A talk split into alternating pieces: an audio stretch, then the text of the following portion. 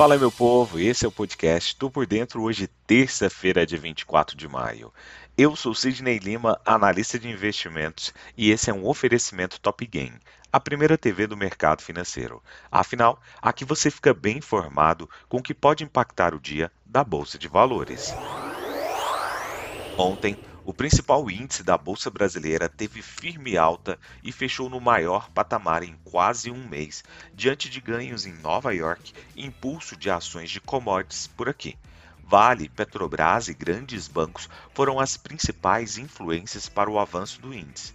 Inter, Eneva e Redditor ficaram no lado oposto, ou seja, o lado negativo. De acordo com dados de fechamento, o Ibovespa subiu 1,71%, fechando o dia a 110.345 pontos. A terceira alta seguida e maior fechamento desde o dia 25 de abril. Ao que tudo indica, hoje o Ibovespa deve ter uma sessão negativa, pelo menos na abertura, em meio aos ventos externos contrários e à digestão em relação à troca do comando da Petrobras, o que deve elevar a cautela dos investidores. O Ministério de Minas e Energia anunciou em nota oficial na noite desta segunda-feira, dia 23, a demissão de mais um presidente da Petrobras. Após 40 dias no cargo, José Mauro Ferreira Coelho foi dispensado. Ele foi o terceiro presidente da estatal no governo Jair Bolsonaro. Os dois anteriores, também demitidos, são Roberto Castelo Branco e Joaquim Silva Luna. Para o lugar de José Mauro Coelho, o governo decidiu indicar Caio Mário Paz de Andrade, auxiliar do ministro Paulo Guedes no Ministério da Economia, onde ocupava o cargo de secretário de desburocratização. A indicação precisa ser aprovada pelo Conselho de Administração da Petrobras no qual o governo tem maioria por ser o acionista majoritário da empresa. Nos Estados Unidos, as bolsas fecharam em alta nesta segunda-feira após consecutivas perdas recentes que chegaram a levar o S&P 500 para bear market na sessão passada.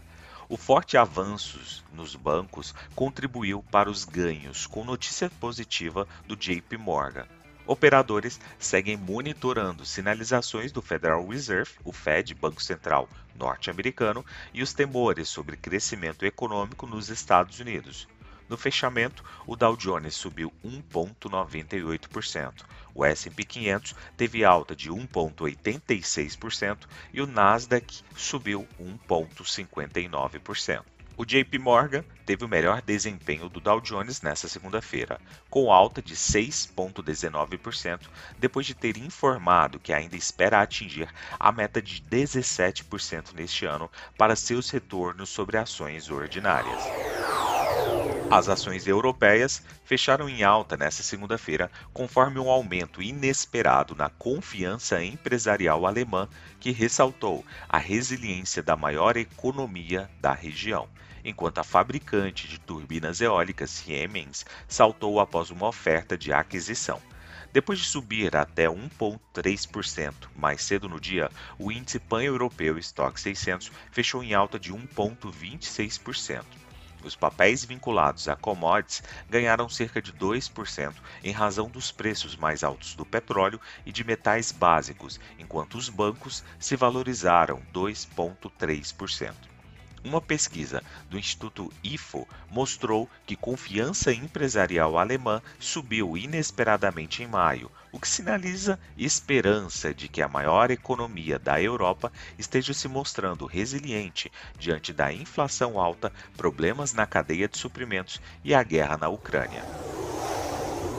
Na Ásia, as ações do Japão caíram após o fechamento de terça-feira, com perdas nos setores de construção naval, química, petróleo, plástico e transportes.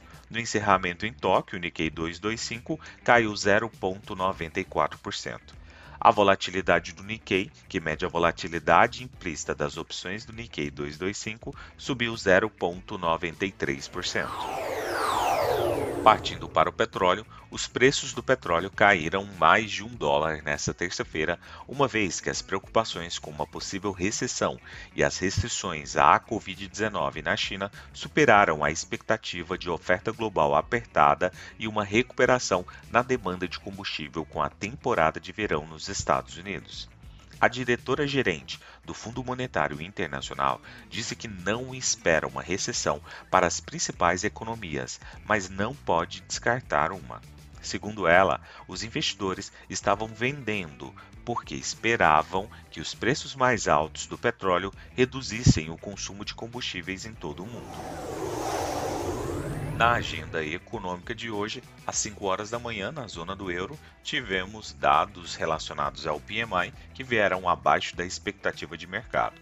Às 9 horas da manhã está previsto aqui no Brasil divulgação de dados relacionados ao IPCA. Às 10 horas e 45 minutos, nos Estados Unidos, divulgação de dados relacionados ao PMI. Às 11 horas, vendas de casas novas lá nos Estados Unidos. Às 13 horas e 20 minutos, discurso de Jeremy Powell, presidente do Fed lá nos Estados Unidos. E às 15 horas, discurso de Christine Lagarde, presidente do Banco Central Europeu. Partindo para as cotações, agora que são 6 horas e 54 minutos do dia 24 de maio de 2022, trio norte-americano navega em terreno negativo com Dow Jones a 0,80% de queda, S&P 500 caindo 1,20%, Nasdaq Bolsa da Tecnologia cedendo 1,75%. A Alemanha, através do índice DAX, com uma queda de 0,63%, puxando todos seus pares também para o terreno negativo. O índice VIX sinaliza um aumento do temor, com uma alta agora de 2,14%.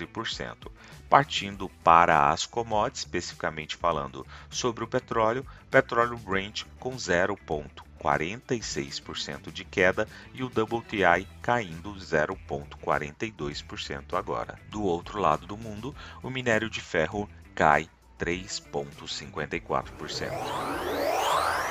Vou ficando por aqui. Não esqueça de nos seguir aqui no podcast. Valeu, tchau, fui!